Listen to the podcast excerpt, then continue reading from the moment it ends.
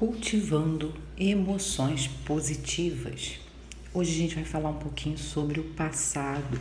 Como eu posso utilizar o meu passado no cultivo de emoções positivas? Como o meu passado pode ser fonte de força para mim hoje?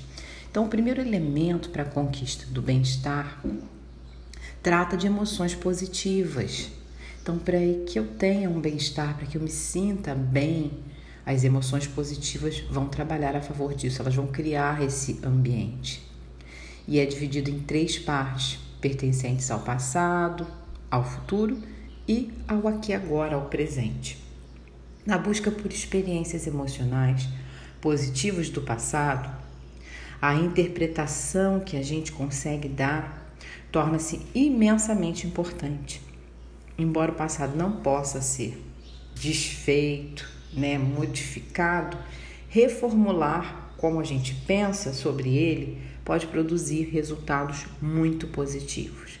Então, praticar a gratidão, por exemplo, oferece um retorno forte sobre o teu investimento.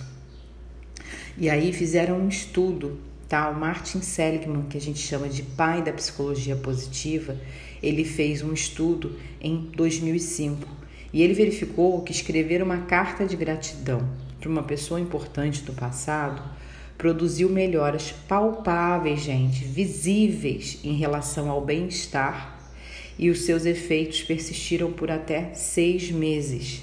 Tá? Fez bem para aquela pessoa no momento em que ela estava produzindo a carta e essa pessoa foi avaliada ao longo de seis meses sobre esse exercício que ela fez e o efeito ficou ali durante seis meses ou mais atuando, tá? Então é um efeito palpável e persistente.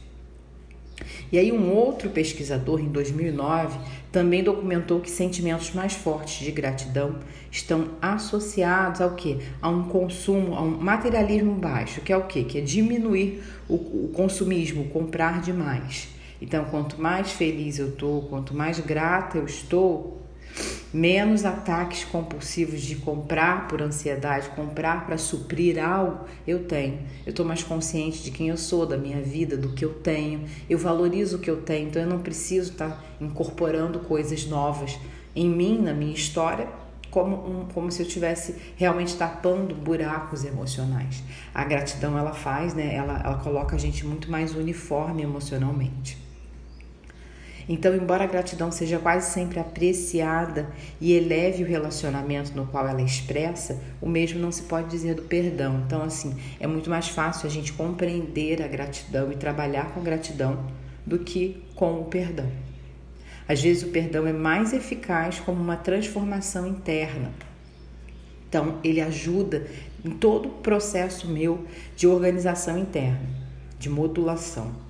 E a meditação mindfulness pode desempenhar um papel importante no alcance de um estado interior em que o perdão é possível. Então, através do mindfulness, das meditações, das práticas que envolvem, a gente chama meditação, a gente pode dizer que é um treinamento mental. Então, eu, eu treino os meus músculos quando eu estou numa atividade física, no meu corpo. Quando eu estou meditando, eu estou treinando a minha musculatura do meu cérebro, tá? Isso é real.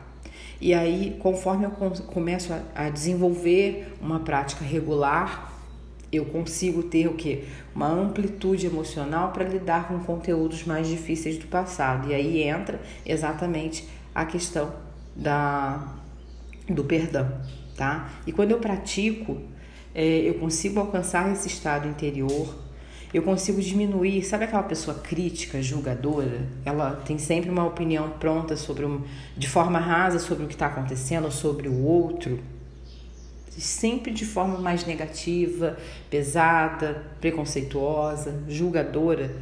Quando a gente começa a meditar, por mais que a gente não esteja fazendo isso por isso, isso acaba atuando também em como eu me relaciono com o outro como eu me relaciono com o que o outro está sentindo. Então, essas mudanças também foram é, observadas em, a nível de pesquisa. Então, as pessoas que têm essa tendência forte para fazer esse julgamento rápido, elas tendem a diminuir, né? elas passam a ter um pouco mais de clareza do que elas estão dizendo estão sentindo, levando em consideração o outro.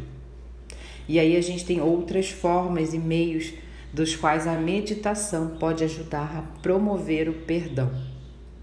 Tá? Porque o perdão, gente, é primeiramente o perdão ele serve para mim. Eu preciso me perdoar por algo que eu vivi.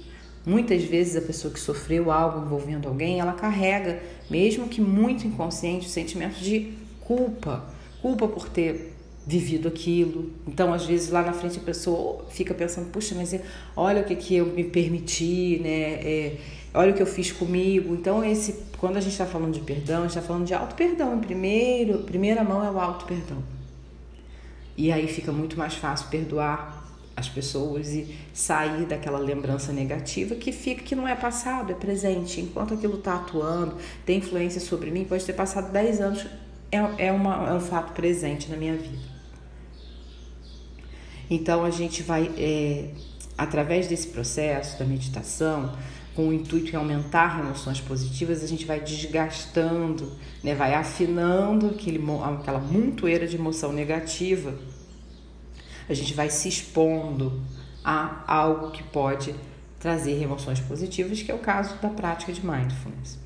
Então a gente aos poucos vai descentralizando o pensamento e as emoções negativas, né? Vai, isso vai saindo do centro da minha vida. Isso é um processo gradual, aos poucos. E a gente passa a considerar nossa própria dor de forma assim mais desapaixonada e abraçar a nossa conexão inerente com aqueles que intencionalmente ou involuntariamente nos causaram dor. Eu vou olhar para isso, eu vou olhar para essa relação, eu vou olhar para o que aconteceu ali, eu vou olhar para esse vínculo. O que, que aconteceu com esse vínculo? Então, através das práticas recorrentes de meditação, e aí você vai buscar a que você mais gosta, tá? Eu vou compartilhar, eu vou trazer práticas para que vocês façam. Através da prática da espiritualidade também e da compaixão, a gente consegue com mais facilidade analisar essa história, analisar histórias que ainda trazem muita dor. Elas estão ali guardadinhas, mas elas estão interferindo na minha vida. E eu não consigo parar para olhar e, e, refletir sobre aquilo e fazer mudanças concretas sobre aquilo, porque está tá muito vivo ainda. Só que se eu nunca me mover em direção a isso, também não vai mudar. Tá? Então a gente está falando aqui da importância da carta, de eu escrever a carta, assim como eu faço a carta de gratidão, a carta de perdão e a prática da meditação.